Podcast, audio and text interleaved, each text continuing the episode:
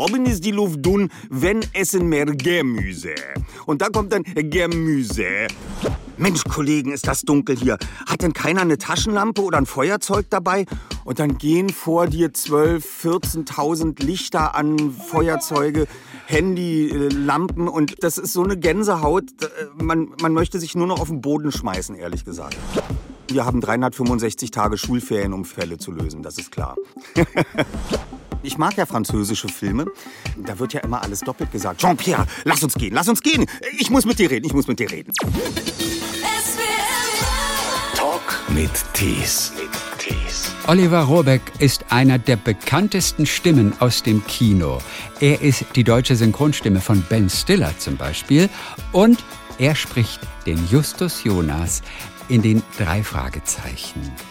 Jetzt ist er auch zu hören in dem neuen Minions-Film auf der Suche nach dem Miniboss. Da spricht er wieder den Gru.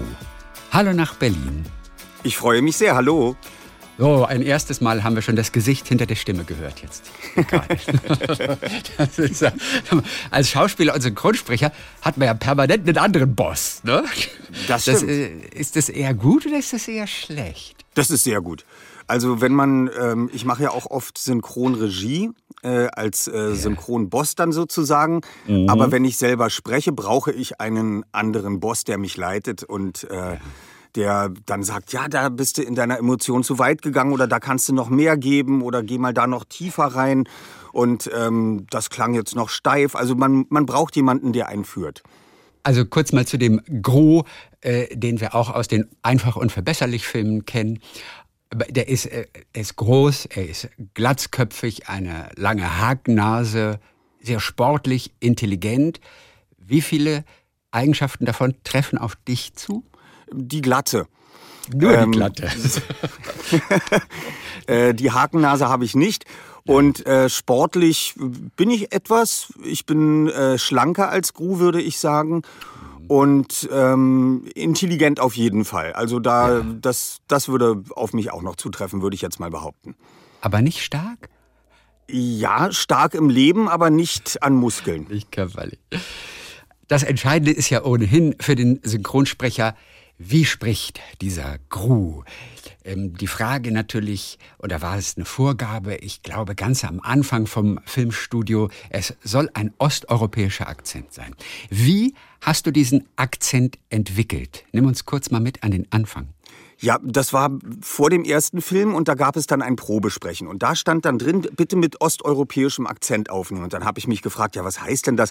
Jetzt einfach das R rollen, aber dann könnte es nach Polnisch oder nach Spanisch klingen. Das äh, ist einfach nicht genug. Und dann habe ich mich mal an den beiden boxenden Brüdern orientiert. Äh, und die sagen immer, oben ist die Luft dun. Und äh, da dachte ich, das passt schon mal ganz gut, ist vielleicht nicht ganz gut verständlich immer. Habe ich mir dann überlegt, mache ich noch etwas mehr daraus? Denn ich wollte dann noch etwas so, ein- so ein ganz kleine elegante ungarische Spitze oder ein bisschen Karel Gott da reinkriegen. Oben ist die Luft dun, wenn essen mehr Gemüse. Und da kommt dann Gemüse. Da kommt dann dieser kleine Singsang rein aus der Donau und ich habe dann gedacht, das ist der perfekte osteuropäische Akzent und zwar einen, den es überhaupt nicht gibt. Wie alt war Gru am Anfang? Noch gar nicht, gar nicht so wahnsinnig alt. Ne? Nee, ich würde Also- sagen, der war vielleicht so 30, Ende 20, Ach so, okay, Anfang alles 30. Jetzt ist er ja viel jünger. Und was bedeutete das für dich beim Sprechen? Wie alt ist er jetzt? 12, 13, 14 irgendwie so? Ungefähr ne? sowas. Wie kriegst du denn diesen Gru mit dem Akzent, den du dir ausgetüftelt hast, wie kriegst du den jünger? Na, das ist doch meine Komfortzone, wenn man an Justus Jonas denkt, denn ich spreche jetzt seit über 40 Jahren einen Menschen, der mindestens 40 Jahre jünger ist als ich. Ähm, ja, es ist, aber es ist so, ich verstelle nicht die Stimme. Die Stimme von Gru passiert von selber. Wenn, wenn ich die Haltung von Gru mir überlege als Schauspieler und da versuche hineinzuschlüpfen. Und jetzt ist er eben einfach viel jünger, ist 13, 14 und ein 13-, 14-Jähriger hat eine ganz andere Auffassungsgabe als ein 30-Jähriger, weil der 30-Jährige hat ja schon Lebenserfahrung. Und dann habe ich ähm, versucht, mich in einen 13-, 14-Jährigen hineinzuversetzen. Und dann, dann bist du, dann bist du der Welt aufgeschlossen gegenüber und siehst Dinge, die, da, da klingt Stimme schon wieder ganz anders, wenn du sagst, ich bin viel jünger, was ist denn hier los? Ich habe ein tolles Gefährt unter mir. dann klingt der natürlich äh, auch plötzlich viel jünger und die Stimme verändert sich nochmal. Es ist aber nicht so, dass ich bewusst die Stimme verändere. Das ist einfach nur die schauspielerische Haltung. Du hast mit Thomas Gottschalk auch ich weiß gar nicht, ob ihr zusammen eine Szene habt. Ja, ja, wir haben, wir haben, eine, wir haben Szenen äh, zusammen, Szenen. aber wir haben sie nicht zusammen aufgenommen. Wir wurden ja äh, separat okay. aufgenommen. Hast du ihn schon gehört? Ist er talentiert? Er macht das äh, gut, finde ich. Ähm, er macht das gut. Ich kenne, also ich kannte ihn kurz. Wir haben äh, mal einen Film aufgenommen, da hat er eine Gastrolle gesprochen, eine sehr kurze, und ich habe da Synchronregie geführt. Und äh, das ist sehr, sehr lange her. Und äh, er hat das hier diesmal sehr gut gemacht. Man will ja den Namen natürlich haben auch, äh, weil man damit auch natürlich eine bestimmte Aufmerksamkeit erweckt. Man äh, greift auch ein paar Fans noch in dem Bereich mit ab. Das ist ja das Tolle. Aber auf der anderen Seite soll er auch nicht Ne? Sprich du mal als Regisseur, er soll auch nicht zu sehr der Gottschalk sein.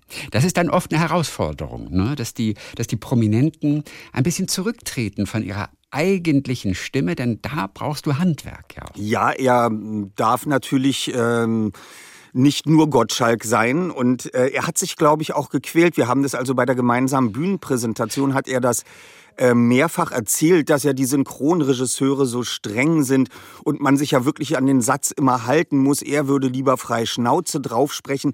Aber ja. nun sind ja die Texte so drauf auf die Lippen ähm, raufgetextet, dass dann ähm, der Text auch gut aussieht auf dem Mund und die labiale Stimmen. Also muss man äh, unbedingt sich an den Text halten und das gab dann, glaube ich, äh, leichte Kämpfe im Synchronstudio. Eben nicht mit mir, aber mit ihm. Oh, und da waren wir beide zum Glück nicht dabei. das stimmt. Oh, in Ich einfach unverbesserlich 3, da hast du nicht nur den Gru gesprochen, sondern auch den Zwillingsbruder. Drew, sollte der leicht anders klingen oder durfte der identisch sein? Also der, es war ja beabsichtigt, dass der die gleiche Stimme hat. Wir haben uns dann ja. bei Drew dafür entschieden, dass der nicht so viel Akzent hat.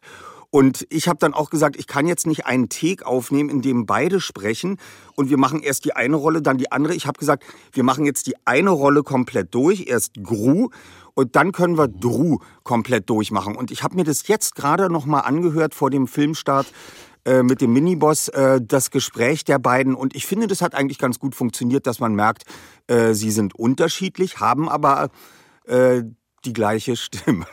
Das war ein Spaß, das hat also das war wirklich großartig.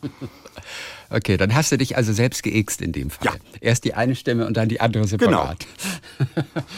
Genau. das ist euer Fachjargon, ja. ne? Das Xen. Was habt ihr noch an äh, speziellen Ausdrücken dort im Synchronbereich? Denn jedes Berufsfeld hat ja seine, ich sag mal so, speziellen Sprüche oder wenn es auch nur die einzelnen Ausdrücke sind? Na, ganz wichtig ist ähm, auf vier, denn wir haben ja immer vor okay. jedem Take ein Startband, eins, zwei, drei und auf vier setzt der Take ein und meistens sollte dann auch der erste Satz auf vier direkt einsetzen, also kommt man da genau rein. Also auf vier ist ja. ganz wichtig, labial ist ganz wichtig, unsere schönen M, P, B, das sind die Dinge, die wir im, äh, auf dem Mund treffen müssen, die, die genau sitzen müssen, weil das ist ja ein Mundverschluss. Also den Labi treffen, äh, solche Dinge. Und dieser exakte Punkt, diese Zehntelsekunde, wo der Mund geschlossen ist, die wird dann auch farblich dargestellt mit so einem Balken oder muss das einfach so das gehen? Das muss einfach so gehen. Das muss, das muss so gehen. so gehen. Jetzt ist es ja seit, ähm, seit der Pandemie ist es so, dass wir keine äh, Manuskripte oder Drehbücher mehr auf dem Pult liegen haben. Also wir müssen nichts mehr berühren. Wir haben jetzt seitdem deinen Text im Bild eingeblendet. Mhm. Das so ein bisschen wie Karaoke. So ein bisschen wie Karaoke, so kann man sich das vorstellen. Genau, damit jetzt also nicht zu viele äh, Berührungen und äh, hygienischen Verunstaltungen im Studio stattfinden. Labial ganz wichtig, auf vier ganz wichtig. Weißt du noch, was ein Bobby ist? Ein Bobby ist natürlich, wenn äh, man mit Band aufnimmt und äh, das Band ist um einen Bobby gewickelt. Das kenne ich natürlich ganz genau, weil Frau Körting in Hamburg bei den drei Fragezeichen nimmt ja immer noch auf Schnürsenkelband auf. Und äh, da liegen noch wirklich. jede Menge Bobbys rum und die hat, die hat das ganze Studio vollhängen mit Schnürsenkelbändern, die alten Geräusche, die sie immer benutzt. Äh, wir machen uns ja ein bisschen lustig immer über sie, obwohl wir sie ja. immer noch siezen. Sie duzt uns immer noch seit, ähm, ja. seit Ende der 70er Jahre. Äh, wir machen uns da immer ein bisschen lustig über sie mit ihren ganzen Schnürsenkelbändern, denn wenn ein Hund vorkommt bei den äh, drei Fragezeichen, dann ist das meistens der gleiche, der auch bei den fünf Freunden vorkommt. Und den hat sie da auf dem Schnürsenkel hängen und äh, der macht dann einmal wuff, wuff. Und dann gibt's noch den zweiten Hund und der macht wuff, wuff, wuff, wuff. Aber das ist eigentlich kaum zu glauben, dass jemand heutzutage noch mit diesen alten Tonbändern arbeitet. Der Bobby ist eben dieser silberne Metallkern, auf die diese Bänder aufgewickelt sind, das gibt es heute eigentlich nicht mehr. Das ist ja schon fast ein Museum, wo du da Das ist ein Museum, denn äh, es gab eine Zeit lang, konnte sie keine neuen Bänder kaufen. Dann hat sie noch mal ein riesiges Bandlager äh, in Italien entdeckt und alles aufgekauft und auf ihren Dachboden geschafft, damit, äh, damit sie weiter für die nächsten zehn Jahre oh äh, Bänder zur Verfügung hat. So ein bisschen wie Helmut Schmidt, der dann, glaube ich, ähm, äh, Mint-Zigaretten äh, gekauft hat und gelagert hat, hat sie dann Bänder in Italien aufgekauft. Aber sie hat jetzt noch Bänder. Oh Gott, das ist aber auch herrlich. Aber hat ihr jemand mal gesagt, dass sie quasi mindestens die Hälfte der Zeit einsparen könnte und wie einfach das ist, alles digital. Hat ihr das mal jemand gesagt? Das hat ihr mal jemand gesagt, aber sie kann sich nicht umgewöhnen. Ja, und ähm, wir machen jetzt mittlerweile von ihrem Mischpult, sie macht ja das Mischpult selber und fährt auch das Penning während der Hörspielaufnahme selber mit. Äh, was eigentlich verfrüht ist, das macht man sonst in der Mischung. Ähm, das, das macht sie aber schon während der Aufnahme. Was ist Penning? Äh, das, äh, das äh, Stereobild rechts und links, also okay. sie setzt die, äh, die Stimmen schon ja. ins Panning sozusagen nach rechts oder nach links und das lässt sich dann nach der Aufnahme nie wieder ändern. Es geht schneller, aber sie könnte sich nicht umgewöhnen. Wir haben jetzt aber am Pult schon einen äh, nehmen wir die Summe auf nochmal digital und es gibt jemanden, der ihr die Sprachen dann vorschneidet, mhm. digital und dann kriegt sie das wieder und legt die Geräusche dazu mit den Bändern an. Es ist ja auch so bei Frau Körting, letzte Anekdote, äh, es ist so, wenn, wenn wir bei den drei Fragezeichen ein Telefongespräch haben, dann wird derjenige, der, der Schauspieler, der also am Telefon ist, der wird draußen mit einem äh, Handtelefon ins ähm, in Warteraum geschleust mit seinem Text und das andere Handtelefon ist im Studio unter dem Mikrofon. Und äh, es wird sozusagen wie im Dogma-Film, Dogma-Hörspiel, das Telefonat direkt so aufgenommen und nicht später einfach am Mischpult verzerrt. Da herrlich, großartig. Dieser ja. kleine Einblick in wirklich alte Methoden. Früher hat man den, den Bobby, diesen Metallkern, konnte man noch umdrehen und da wurde rein geascht. Ne? Hast du auch noch Stimmt, mitbekommen? Natürlich. Als noch geraucht werden durfte in Aufnahmestudios. Ja. Äh, das geht heute nicht mehr. Oder, oder bei Frau Körting schon noch. Nein, also da, geraucht wird dann nur äh, außen auf, dem, auf der Terrasse. Also, wir sind mitten bei den drei Fragezeichen dieser unglaublichen Erfolgsgeschichte. Du sprichst den Justus Jonas, äh, seit du, glaube ich, 14 bist. Ja. Und es ist eine große Ehre auch wirklich für dich. Millionen Menschen schlafen mit dir ein. Dabei frage ich mich immer, ist das eigentlich gesund, mit einem Hörspiel einzuschlafen? Und das machen so viele. Ich glaube, das ist gesund. Ich äh, sage den Leuten ja immer, ich mache ja zu jeder, normalerweise mache ich zu jeder neuen Folge eine Record-Release-Party in einer wechselnden Stadt. Und dann bin ich da vor 800 Leuten, wir hören das Hörspiel gemeinsam und dann mache ich mit den Menschen noch ein Mitmachhörspiel. Und ich sage denen immer, wenn das mal wieder stattfinden kann, die nächsten Live-Veranstaltungen, wir haben ja jetzt auch ausgesetzt, ich sage denen immer, ihr habt doch noch nie eine Folge zu Ende gehört. Ihr verlasst euch drauf, dass das gut ausgeht und die drei Fragezeichen lösen den Fall. Dann lachen sie natürlich, aber ich glaube, es gibt auch Leute, die haben tatsächlich einige Fälle nicht zu Ende gehört und dann im dritten Anlauf vielleicht. Also sie fangen ja. dann am nächsten Tag nochmal von vorne an. Die ersten Folgen waren so um 79, glaube ich, rum. Erinnerst ja. du dich noch an den allerersten Satz, den du als Justus gesprochen hast? Nee. Okay, nee. Das kann ich mich nicht mehr erinnern. Okay, oder die, die, die Aufnahmen, damals wusstest du noch nicht, dass es letztendlich der Anfang von etwas Historischem sein würde. Das Wie stimmt. aufregend waren für dich die Aufnahmen damals als Kleiner? Das war extrem aufregend. Wir durften ja ähm, mit, äh, mit der Pan Am durften wir von Berlin nach Hamburg fliegen äh, für Aufnahmen am Sonntagmorgen los und am Sonntagabend waren wir mit dem Flugzeug zurück. Also damals war mit ja noch Mauer. Ohne Eltern?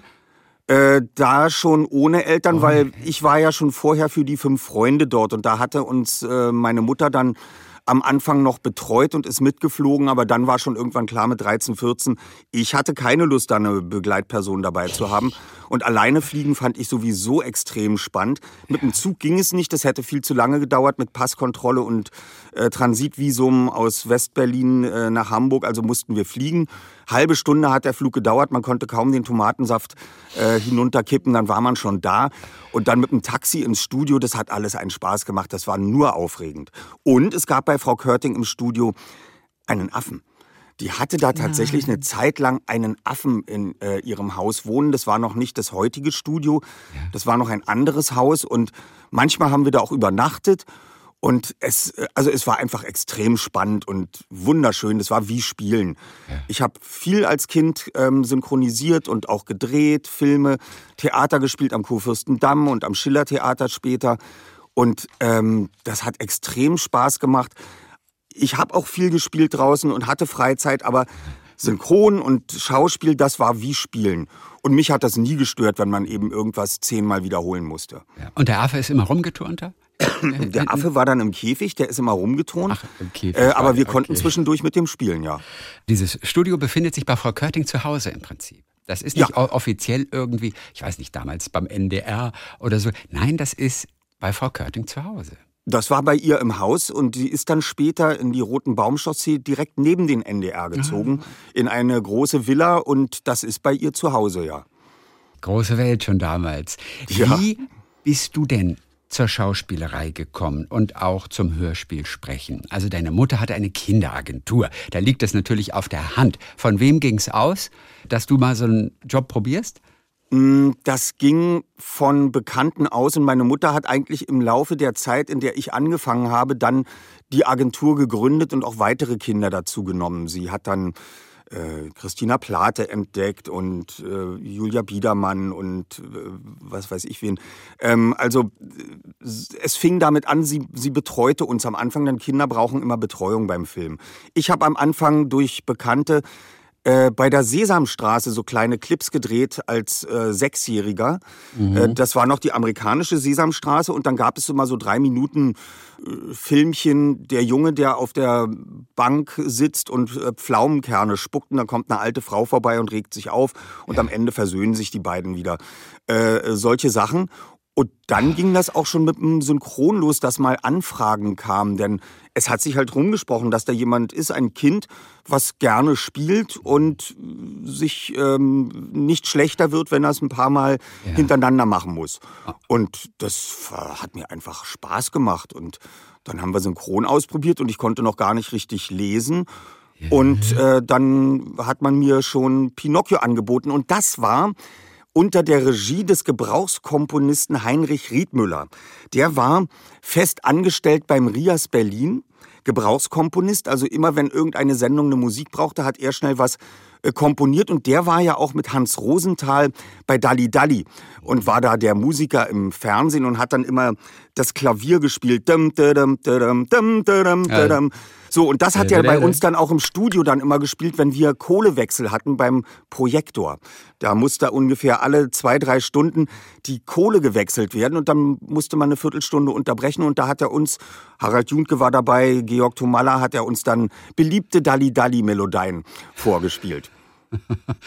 Jetzt warst du bei der Sesamstraße dabei und ich muss kurz noch mal fragen. Warst du Heiner zufällig?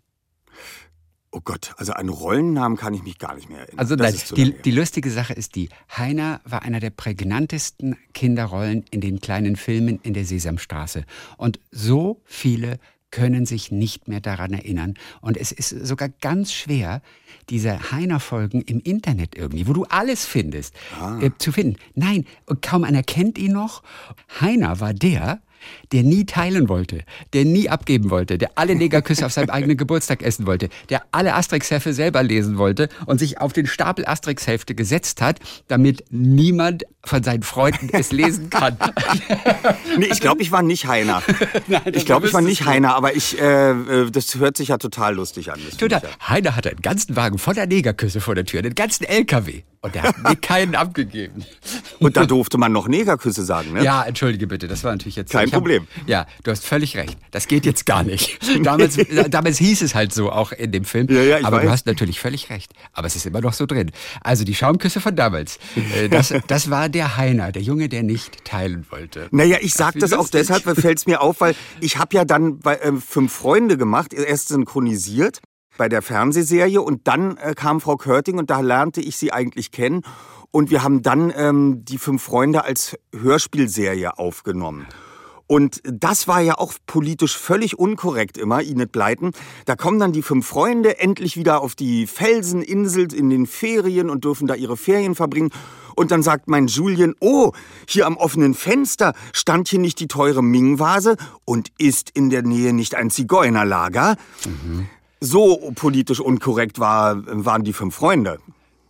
Das würde heute natürlich anders klingen. Auch Das würde man gar nicht mehr sagen, ob ein Sinti- und Roma-Lager oder sonst was. Man hat also sofort einen Verdacht ausgesprochen. Das geht gar nicht. Die drei Fragezeichen sind natürlich ein Kult, der dich begleiten wird. Die Leute werden dich immer dafür lieben, für diesen Justus Jonas. Ihr habt vor 15.000 und ein paar mehr noch auf der Waldbühne Live-Hörspiel gemacht mit Geräuschemachern. Was für ein Erlebnis. Wie fühlte sich das an für dich? Also vor 15.000 Menschen. Ja, es waren sogar äh, 20.000 bestuhlt in der Waldbühne und jetzt sind wir ja in drei Wochen wieder da und haben die verschobene Tour, können wir jetzt endlich nachholen. Am 23.07. sind wir wieder auf der Waldbühne. Ich freue mich ungemein, das dritte Mal in meinem Leben auf die Waldbühne zu kommen. Das ist ein ganz besonderes Erlebnis in der eigenen Stadt. Und es wird während der Veranstaltung dann langsam dunkel. Und dann habe ich, und das mache ich dieses Mal auch wieder, ich baue das jedes Mal ein auf der Waldbühne, ähm, den Moment, wenn es dann dunkel ist. Und dann sage ich in irgendeiner Szene, das überlege ich mir noch, Mensch, Kollegen, ist das dunkel hier. Hat denn keiner eine Taschenlampe oder ein Feuerzeug dabei? Und dann gehen vor dir 12, 14.000 Lichter an, Feuerzeuge, Handy, äh, Lampen und, und das ist so, das ist, das ist so eine Gänsehaut. äh, Man, man möchte sich nur noch auf den Boden schmeißen, ehrlich gesagt. Äh, das kriegt ja nicht mal Grönemeyer hin. Also mit irgend, irgendwelchen Feuerzeugen. Ach, großartig. Was habt ihr sonst alles schon spontan mit eingebaut, weil eben außenrum, ob es in der Halle war oder irgendwo Open Air, irgendetwas passiert ist, irgendetwas zu hören, zu sehen war. An was erinnerst du dich? Na, ich erinnere mich ganz genau. Wir waren auf unserer ersten Tour 2002, sind wir auf der Museumsinsel in Berlin aufgetreten, Open Air, äh, vor 3000 Menschen. Und plötzlich kam, das ist direkt da an der Spree, und da kommt dann ein Ausflugsschiff vorbei und macht laut Döp, Döp mit der Hupe. Und wir sind eigentlich mitten im Wald auf einem Berg in einem Schloss. Und dann habe ich nur gesagt, ich glaube, das Schloss wird gleich von einem Schiff gerammt. Äh, War natürlich ein Riesenlacher.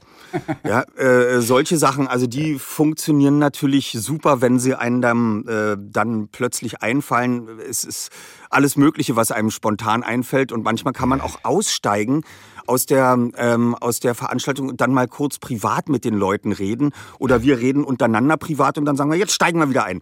Und äh, das, äh, das macht einfach Riesenspaß. Das Schöne ist, ich werde immer gefragt, bist du denn vor solchen Auftritten in der Barclaycard Arena in Hamburg zweimal hintereinander vor 12.000 Leuten, bist du da aufgeregt? Und ich sage immer, nein, bin ich gar nicht. Ich darf ja ablesen. Das ist auch wirklich so, ich darf ja ablesen. Im Theater habe ich mich immer irre gemacht vor langen Monologen. Kurz vor acht bin ich den Monolog nochmal durchgegangen, dass auch gar kein Satz fehlt und man nicht durcheinander kommt und so. Äh, hier darf ich ablesen, aber ich merke dann auch hier, dass ich aufgeregt bin, denn ich habe natürlich eine Minute vor acht das Gefühl, ich muss noch mal auf die Toilette, obwohl ich gerade vorher war. Also die Blase drückt los und wenn ich auftrete, ist das weg. Und das kennen viele, glaube ich auch, die irgendwo mal aufgetreten sind. Also dieses spontane mit einbauen. Ich glaube, das Schloss wird gleich von einem Schiff gerammt. Ich glaube, das hätte Alfred Hitchcock auch sehr gefreut. Ich glaube, der Ja. hätte daran Spaß gehabt. Vielleicht auch sich gleich überlegt, wie er das umbaut. Ist es nicht erstaunlich, dass diese eigentlichen drei Fragezeichen Bücher, die wir beiden aus unserer Kindheit kennen, das waren, glaube ich, zehn oder elf Bücher Ja.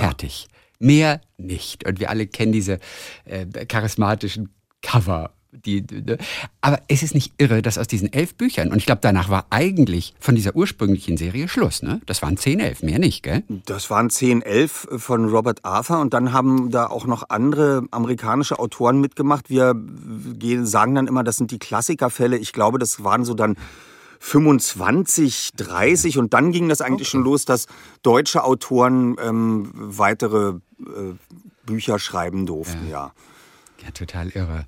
Also mit 13, 14 hast du angefangen als Justus Jonas in Hamburg da immer. Eigentlich seid ihr natürlich viel zu alt für die Rollen mittlerweile. ähm, äh, die Rollen werden ja nicht älter. Wie ist das mit deiner Stimme?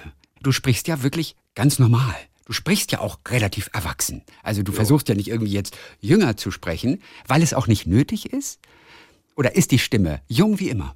Die Stimme ist, ähm, glaube ich, äh, relativ jung. Ja, die ist alterslos. Und ne? wandelbar. Ne? Und wie gesagt, ich mache das schauspielerisch. Ähm, Justus Jonas klingt ganz anders als Ben Stiller oder Gru oder Chris Rock. Und es ist einfach immer die andere Haltung, der andere Schauspieler oder die andere Vorgabe. Man versetzt sich da hinein. Aber ich verstelle Stimmen tatsächlich nie. Ich meine, das Kuriose ist ja, wenn man dieses Projekt jetzt neu starten würde, dann würde man keinen 54-Jährigen oder sowas dafür einkaufen, ne? Nee. Das ist ja das, ist ja das Schöne. Nee, äh, es ist ja auch so, dass, dass Frau Körting dann guckt, wie macht sie die Nebenrollen. Wenn wir dann also eigentlich mit Gleichaltrigen sprechen, kann sie ja nicht einen 13-Jährigen besetzen, weil wir dann viel zu alt klingen. Richtig. Und wir lassen natürlich in den Texten auch weg, wir müssen ja eigentlich noch Schularbeiten machen. Bei uns, bei den Audioproduktionen, wenn das in den Büchern mal vorkommt mit den Schularbeiten, okay. Äh, bei uns in den Audioproduktionen, wir haben 365 Tage Schulferien, um Fälle zu lösen, das ist klar. Bei all dem Ruhm durch die drei Fragezeichen. Oliver, wann lässt du endlich den Bravo-Starschnitt zu? Das kommt nicht. Das wollten wir damals nicht. Das hätte gar nicht zu uns gepasst. Und Aber die Bravo wollte das, ne? Die Bravo wollte das. Und Wann wir haben es nicht gewollt. Nee. Wann war das ungefähr? Na, das war, glaube ich, 80, 81. Da haben wir ja die ersten Folgen, also wir geben sechs Folgen pro Jahr raus. Die ersten Folgen die wurden bis zu 500.000 Mal verkauft. Das waren, die hatten alle Platin. Damals waren Platin noch 500.000 Mal. Yeah. Die hatten alle Platin-Status und äh, es ist unfassbar, ehrlich gesagt, wie oft die sich verkauft haben. Das haben wir gar nicht so mitbekommen. Wir haben uns gefreut, wenn wieder der Anruf kam, du, wir wollen neue Folgen machen. Es gab ja keine Vereinbarung, wir haben jetzt eine feste Serie zusammenlaufen, sondern es wurde immer geguckt und es ist auch branchenüblich, äh, wie läuft es und wenn es nicht mehr läuft, dann kann man es ja einstellen. Und deswegen haben wir uns dann nach drei Monaten, ja, wollt ihr mal wieder nach Hamburg kommen? Ja, wollen wir. Äh, haben wir uns gefreut und dann ging es weiter. Als 14-Jähriger hast du ja damals am Anfang auch wirklich nur ganz normal gesprochen. Du hast ja vermutlich nicht die Rolle irgendwie angelegt und auf eine bestimmte Art und Weise gesprochen, sondern du warst wahrscheinlich einfach du, richtig?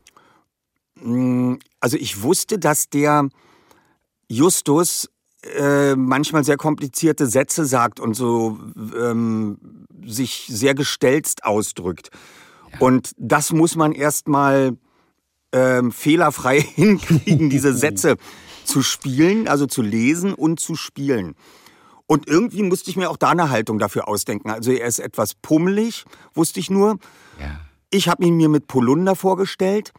Und ähm, er, er ist ein Rechthaber und ein bisschen Klugscheißer. Und dann fängt er plötzlich an, so ein bisschen zu schwadronieren. Und ja, ich weiß genau, was das ist. Und diese Brücke wurde ja schon dann und dann erbaut. Und das wusste ich und habe das äh, gespielt tatsächlich. Aber sonst okay. kam dann natürlich jede Menge von mir mit rein, würde ich ja. auch mal behaupten. Ja. Also auch wenn du ganz normal sprichst, gibt es ab und zu Sätze, die bei dir und beim Justus Jonas im Prinzip gleich klingen? Also ich frage nur deshalb, weil du ihn ja normal sprichst. Dass natürlich die Art der Sätze, die gestellte Sprache, die klingt natürlich null nach Oliver Rohrbeck. Aber vielleicht mal einen Satz, der eben relativ normal ist. Klingt der exakt gleich bei euch beiden? Nee, ich bin irgendwie immer in der Rolle. Also ich, ich glaube nicht, dass die exakt gleich klingen. Und ich habe mich ja damals auch ganz anders entwickelt. Also du bist immer in der Rolle im echten Leben, meinst du? Nee, Weil du sagtest, ich bin eigentlich immer in der Rolle. Ich bin immer in der Rolle, wenn ich die Rolle Justus. spiele. Ähm, ich, ja, da, da, bin ja. ich immer in der Rolle. Aber sonst äh, als Oliver Rohrbeck, glaube ich, ähm, auch damals schon, habe ich auch noch ähm, anders gesprochen. Wer dich auf der Bühne sieht, erkennt dich natürlich sofort. An der Glatze haben wir auch gesagt. Das war aber nicht immer so. Und ich glaube, Fernsehen war schon damals dein Ding in den 70ern, denn du hattest eine Wiki-Frisur damals. Wolltest du die oder deine Mutter? Meine Mutter. Ach so, und ich habe mich dann später dagegen aufgelehnt und kam dann irgendwann mit, äh, mit äh, selbst geschnittenen, meine Schwester hat mir die Haare geschnitten, Punkfrisur nach Hause. Ja. Und meine Mutter war geschockt. Meine Mutter wollte diese Wiki-Frisur und die wollte auch eine äh, blaue Nickelbrille bei mir und die wollte ich auch nicht. Ich konnte plötzlich wieder sehr gut sehen. Also deine erste Punkerfrisur hat dir deine Schwester gemacht? Ja. Und was hat deine Mutter gesagt damals? Die war entsetzt. Und wie man das denn machen könnte und wieso, wieso mir denn die Haare abgeschnitten wurden und warum ich das wollte. Und ähm, das war eine Auflehnung, das war mir gar nicht so klar damals. Aber ich wollte einfach irgendwann anders sein und nicht so, wie meine Mutter das äh, wollte. Das war jedenfalls ganz klar. Und wie fand sie es, dass du dann auch nicht nur die Frisur hattest, sondern auch als Punker unterwegs warst? Sie war unglücklich. Ja, okay. Das, wie alle Eltern wahrscheinlich, oder? Ja. Deren Kinder Punks waren. Das war damals schon, das war damals schon krass. Das kannst du ja heute gar nicht mehr machen. Heute fällt ja nichts mehr auf. Aber die Punker, wann war das? 80er, ne? Oder, ja, also ja, das war 80er, bei mir, war das so sogar Anfang so 90er noch. 80. So. Ja. Nee, so lange ging das nicht. Ich hatte ja dann wieder Rollen. Ich habe dann auch mal eine Punkrolle bei Michael Verhöfen gespielt äh, in einem Film Erlkönig mit Jürgen Prochnow. Da äh, wurde mir dann sogar noch ein Silberzahn eingesetzt. Ähm, äh, da durfte ich dann also meinen Punker spielen, aber sonst ähm, habe ich bei drei Damen vom Grill mitgemacht und bei Didi Hallervorden und äh, das waren dann immer eher brave junge Menschen, Praxisbülobogen, äh, alles solche Sachen habe ich mitgedreht. und äh, da hatte ich dann gar keine Zeit, äh, ewig Punker zu sein. Aber ich bin seitdem Anfang der 80er Jahre mit Bela B. sehr befreundet. Und ähm, das äh, freuen wir uns heute noch drüber, dass wir uns immer noch regelmäßig ja. sehen. Also ihr habt damals so einiges erlebt. Ihr seid gemeinsam zu Konzerten gegangen. Ja, was habt ihr so angeguckt damals? Was war so dein Ding? Du und Na, Bela also zusammen also bei was? Einstürzende Neubauten? Ich natürlich Ärzte dann schon damals im Metropol gesehen. Ähm, äh, da fingen die gerade an. Ich habe sie aber auch noch als Soylent Green im Johannesstift in Spandau äh, gesehen, die Vorband sozusagen der Ärzte. Äh, als das alles anfing, aber wir haben äh, alles Mögliche angeguckt im SO 36, im Metropol in Berlin, Schöneberg. Ähm, haben wir David Bowie gesehen zum Beispiel. Also es, wir sind überall hingegangen, wo einfach Musik gespielt wurde. Also du und Bela B., ihr wart in der Szene zu Hause. Und wie gut, dass deine Mutter nicht mitbekommen hat, dass ihr auch Häuser besetzt habt gemeinsam. wie wild war diese Phase? Oder bist du da abends gar nicht nach Hause gekommen? Äh, doch, ähm, ich bin nach Hause gekommen. Äh, meine Eltern haben sich dann getrennt und ich bin aber bei meinem Vater geblieben. Das hat sie also gar nicht mitbekommen, dass ich mhm. äh, abends mhm. länger unterwegs war. Aber wie wild war das? Also ich meine, wie hart warst du drauf damals, als ihr Häuser besetzt habt? Du naja, ich war äh, auf Partys in besetzten Häusern. Ich habe tatsächlich nie in besetzten Häusern gewohnt. Aber ich, wir hatten natürlich äh, Kontakt zu Leuten in besetzten Häusern und haben sind dahin. Also das, man, man hat da extremen Austausch und äh, wir sind durch die Kneipen gezogen bis morgens und haben das junge Leben ausgekostet. Ja. Und wie cool war es, damals schon äh, kleine Schauspielrollen zu haben, Hörspiele zu sprechen. Wie cool war das in der Punker-Szene? Mm, das haben die gar nicht so mitbekommen. Aber du hast doch nicht erzählt. Bewusst nicht erzählt? Oder? Das hat keiner gefragt. Und ich ja. bin dann manchmal wieder am Wochenende mit der Punkfrisur dann nach Hamburg geflogen und habe äh, Hörspiele gesprochen. Oder ich bin nach äh, München geflogen, äh, durfte ich fliegen, so drücken wir es mal so aus, und habe äh, in den äh, Gebrüder Löwenherz gesprochen zum Beispiel. Das fand in München statt. Äh, also ich habe das sehr genossen, diese Freiheit, ähm, damals schon als Kind irgendwo hingeholt zu werden. Ich wurde dann auch von Hans Rosenthal, da hatte ich noch keine Punkfrisur, äh, eingeladen äh, zu Dalli Dalli. Hat Heinrich Riedmüller ähm, äh, dafür gesagt, Hans, lass uns doch den Jungen mal holen. Und zwar wurde ich nicht als Kandidat zu Dalli Dalli geholt, sondern da wurden immer so Szenen mit Fehlern vorgespielt und die Spielenden mussten Fehler erkennen. Und ja. wir haben denen die Fehler vorgespielt. Und dann sind wir äh, nach Berlin zurückgeflogen und ich weiß noch, dass wir dann einmal von Tegel bei Schneeflug nach Tempelhof umgeleitet wurden und dann da landeten. Das war ja auch wieder aufregend. Herrlich. Was hat denn Frau Körting in Hamburg, die mit euch die drei Fragezeichen seit jeher aufnimmt? Was hat die Frau Körting zu deiner Punkfrisur gesagt? Das war ihr egal. Die wollte ja. einfach ähm, meine Leistung und hat sich gedacht, oh, du siehst ja lustig aus, ist doch schön. okay. Also Frau Körting ist eine Frohnatur. Und eine coole Socke auch offensichtlich, ne? Ja, ja. Was hat die denn noch gemacht, außer den drei Fragezeichen? Also was ist, was ist so ihr großes Werk? Ich glaube, Frau Körting ist, äh, hat mehr Tonträger verkauft als Dieter Bohlen. Die hat äh, also zahlenmäßig TKKG, Fünf Freunde, Bob der Baumeister, Honey und Nanny. Äh, sie hat dann äh, die drei Ausrufezeichen, das hat sie, glaube ich, nicht mehr gemacht. Nein, aber sie hat diese ganzen Klassiker-Serien gemacht, dann hat sie Grusel-Sachen gemacht. Also sie hat, sie hat so viel gemacht, was erfolgreich war. Ich glaube, sie hat über 500 Millionen Tonträger verkauft. Wahnsinn. Wahnsinn. Reden wir mal über Synchron generell, ja. also auch Spielfilme. Ben Stiller zum Beispiel ist einer der Schauspieler, äh, den du seit einiger Zeit regelmäßig auch dann sprichst. Ähm, das ist ja eine ganz besondere Welt. Es gibt Leute, die sagen, synchronisieren geht überhaupt nicht. Da bleibt die Schauspielerei viel zu sehr auf die Strecke. Und wenn du mal die Augen zumachst und nur hörst, dann klingt es nie, als, als könne ein Schauspieler mit dem ganzen Körper irgendwo spielen. Was sagst du dazu? Ähm, das stimmt teilweise. Wir geben ja eine neue Stimme drauf. Ich glaube aber, das liegt auch teilweise an der Mischung. Der geangelte Ton klingt einfach anders in einem Richtig. Raum. Räumlicher, authentischer, ne? Räumlicher, authentischer. Und beim Synchron hört man dann immer auf der Leinwand sind die Stimmen immer ganz vorne, ob im Hintergrund ja. bei Fast and Furious dann äh, Flugzeuge gerade durchs Bild krachen und sonst was. Du, du hörst es immer laut und deutlich und es ist, ähm, äh, es ist, äh, es liegt auch an der Mischung. Es gibt, glaube ich, ganz, ganz toll synchronisierte Filme ähm, die auch körperlich von der Körperspannung her stimmen und von der schauspielerischen Leistung. Ich meine, ich habe jahrelang Ellie McBeal synchronisiert, einen der Rechtsanwaltschefs da, äh, der Schauspieler heißt Greg German, und der hatte dann in einer Folge eine Szene, weil ein Kollege starb und ihm liefen die Tränen runter.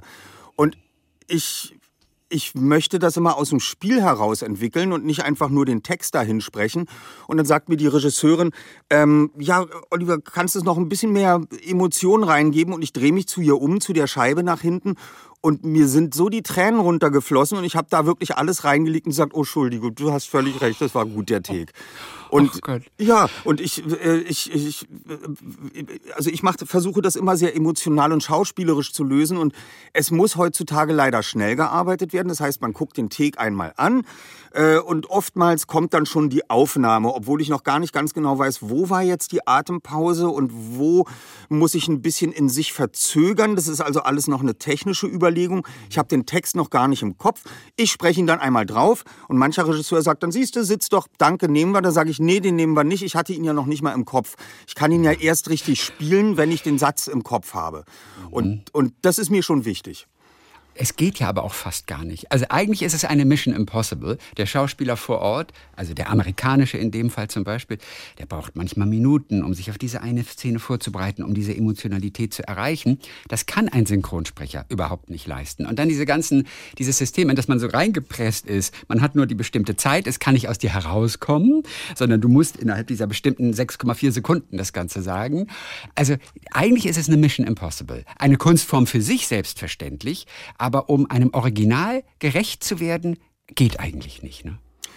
Ähm, natürlich. Sag ich nicht. mal ketzerisch. Und ich, äh, also ich, ich, werde immer gefragt, hast du denn Ben Stiller mal getroffen? Ja, er war dann zu äh, zwei Premieren in Berlin, wollte aber keinen treffen, weil er kann sich, glaube ich, gar nicht daran gewöhnen, dass er, dass überhaupt eine andere Stimme aus ihm herauskommt. Also dass es, dass, dass er auf einer Sprache spricht, die er gar nicht versteht ja. in einer Sprache spricht. Und das wollte er dann also nicht, dass es zu dem Moment kommt und er muss sagen, ja danke und du machst das ganz toll.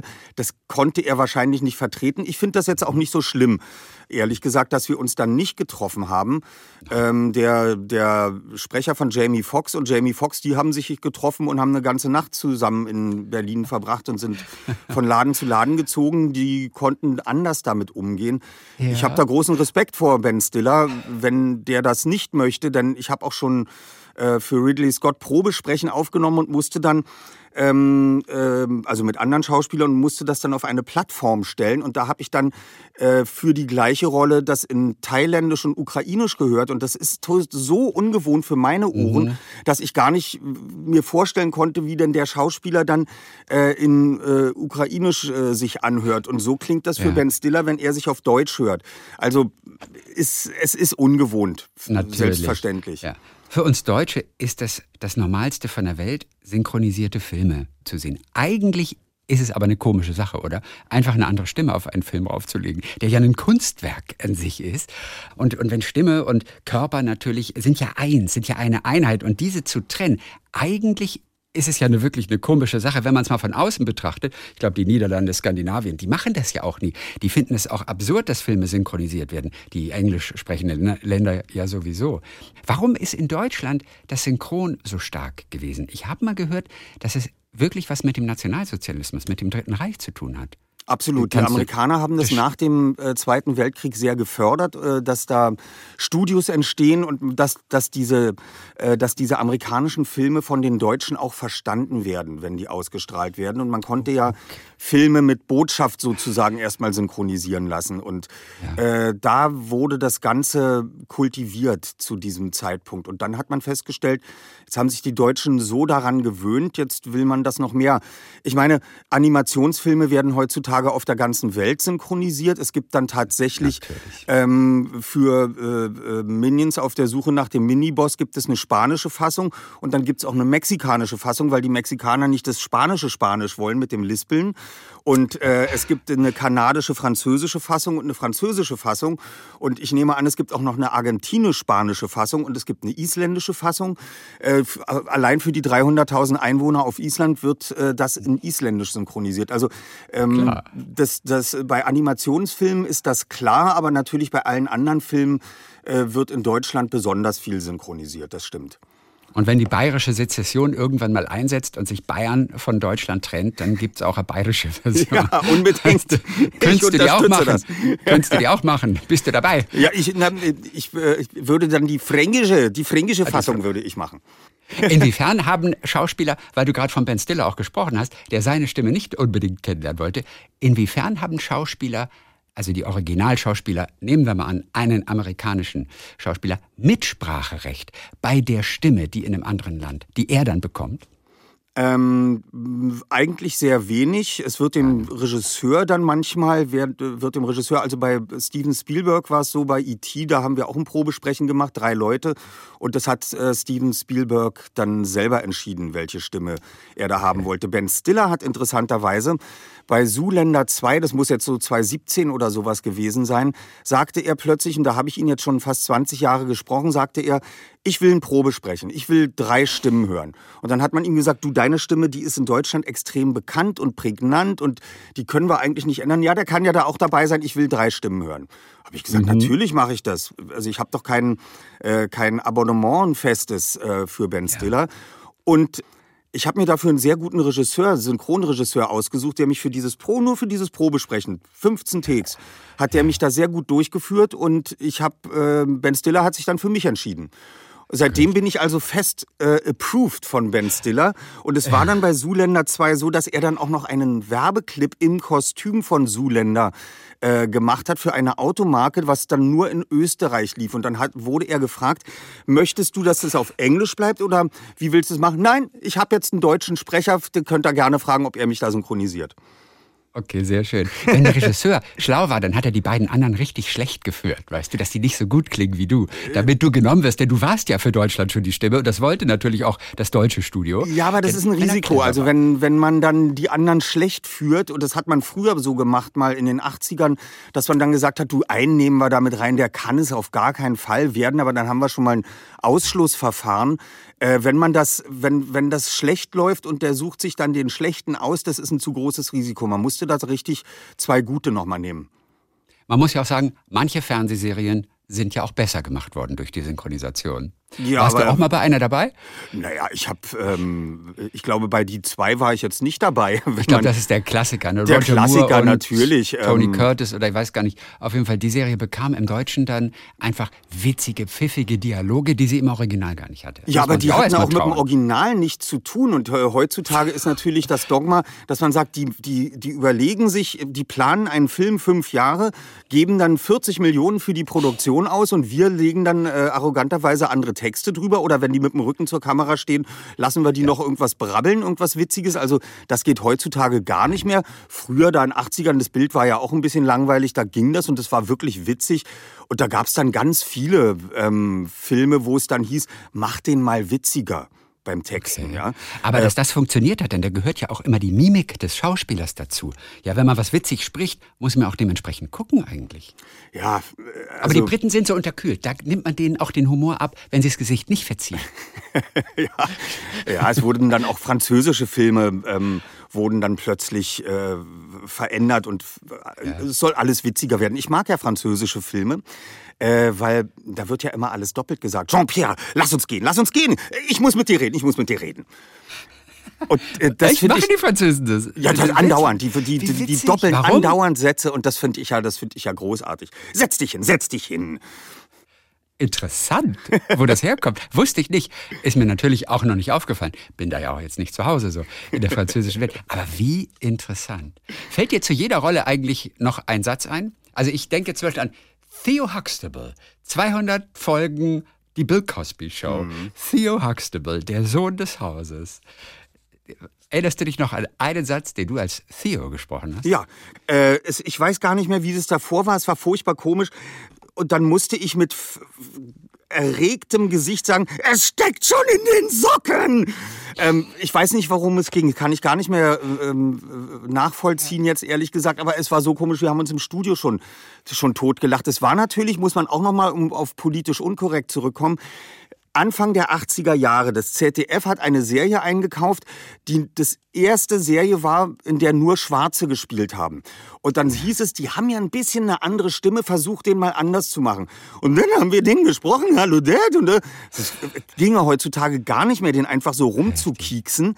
Ähm, das fanden die damals toll. Das war, ja, jetzt klingt es so, weil Eddie Murphy so gesprochen wurde mit dem Keksen. Und äh, der Sprecher konnte das auch gar nicht mehr, gar nicht mehr sein lassen. Irgendwann, als dann Eddie Murphy in Dreamgirls eine ganz ernste Rolle hatte und in dem Film dann äh, Suizid beging. Und man sagte dann äh, immer zu Randolph Kronberg, du, der ist hier ganz ernst, bitte, du musst ihn überhaupt nicht mehr so sprechen. Das ist nicht Eddie Murphy. Und äh, tatsächlich starb Randolph Kronberg kurz nach dem Film und Eddie Murphy hat jetzt einen anderen Sprecher, Dennis Schmidtfoss, der auch vom Alter besser passt, weil Randolph Kronberg war 20 Jahre älter als Eddie Murphy und der macht das ganz, ganz großartig und kann den auch ganz ernst sprechen und das mhm. wird Eddie Murphy viel mehr gerecht. Oliver Rohrbeck, zu hören auch in dem neuen Minions-Film auf der Suche nach dem Mini-Boss als Gru. Dann sagen wir herzlichen Dank für heute. Bleibt eigentlich nur noch eine Frage zum Schluss. Die neue Fußballsaison geht bald los. Gehst du als erstes zu Pauli oder zu Hertha? Mm, ich glaube, ich gehe als erstes zu Pauli, weil die zweite Liga fängt früher an und ich traue mich drei jetzt Wochen, glaube ich, dieses ja, Jahr. Ja, und ich traue mich jetzt auch langsam mal wieder ins Fußballstadion. Ich habe äh, tatsächlich das ausgelassen die ganze Zeit ähm, und ich gehe das erste Mal dann wieder zum FC St. Pauli und freue mich unglaublich ja. drauf. Du hast aber wirklich zwei Vereine. Ja. Äh, die, für die du auch Karten hast oder Dauerkarten. Ja. Immer noch Dauerkarten? Ja. Das geht ja eigentlich nicht. Doch. Hertha und Pauli. Doch, das ist, das ist, also mein Herz Doch. ist äh, mit beiden gefüllt und ähm, es Ja, du bist in Berlin geboren, muss man auch sagen. Also du bist ein wirklich Westberliner Junge. Ich bin Westberliner Junge und durfte mit Brigitte Grotum, ich glaube 77, auf der Weihnachtsfeier von Hertha BSC auftreten. Ihr Mann war der Mannschaftsarzt. Äh, Professor Weigert. Und äh, ich bin mit Brigitte Grotum von Drei Damen vom Grill dann auf der Ma ja. äh, Weihnachtsfeier aufgetreten vor Erich Beer und, äh, und der ganzen Mannschaft und durfte da Sketche ähm, und, und wir durften Tennis Borussia und Wacker 04 schlecht machen. Und dann durfte ich noch am Tisch mit Erich Bär sitzen und da seitdem wirst du es natürlich nicht mehr los, Hertha BSC. Der FC und Erich St. Pauli Bär war Spieler, der war nie Trainer, das war einfach nur ein Spieler von der Hertha, ne? Das war einer der, einer der, der ganz großen Gestalten. Äh, Nationalmannschaft auch. Ja, obwohl, und obwohl, ja, ein paar Jahre auf jeden Fall. Ähm, mhm. Und und äh, das war das war für mich natürlich richtungsweisend. Und dann äh, der FC St. Pauli steht für was ganz anderes und ich bin äh, so ein Fan vom FC St. Pauli und bin so oft in Hamburg gewesen, in mein ganzes Leben lang. Ich bin da richtig starker Fan und es geht auch, wenn beide tatsächlich gegeneinander spielen. Das war letzten Sommer ein Testspiel, da bin ich dann angereist nach ähm, Hamburg, Testspiel St. Pauli gegen Hertha BSC, wurde noch im St. Pauli TV von Ewald Lienen interviewt, wie denn das ginge, dass man für beide Mannschaften sein kann. Und ja. auch wenn sie, ich habe sie im DFB-Pokal gegeneinander spielen sehen, da sage ich dann, na gut, dann muss eben die Tagesform entscheiden, äh, wer der Bessere ja. ist. Oder wenn es in der Liga ist, dann wer die, wer die Punkte mehr braucht. Äh, sie waren zusammen in der zweiten Liga und Hertha war von Anfang an gleich auf den ersten zwei Plätzen auf Aufstiegskurs. Die brauchten also unbedingt die Punkte und St. Pauli hatte da schon nichts mehr mit dem Aufstieg zu tun. Also war klar, dass äh, Hertha die Punkte mitnehmen muss. Und so, finde ich, muss man pragmatisch dann damit umgehen. Ja, dann schöne neue Saison. Ich bin HSV-Fan, freue mich auf unser Spiel. ich auch. Grüße nach Berlin. Gleichfalls, danke nach Baden-Baden. Tschüss. Mit Tees.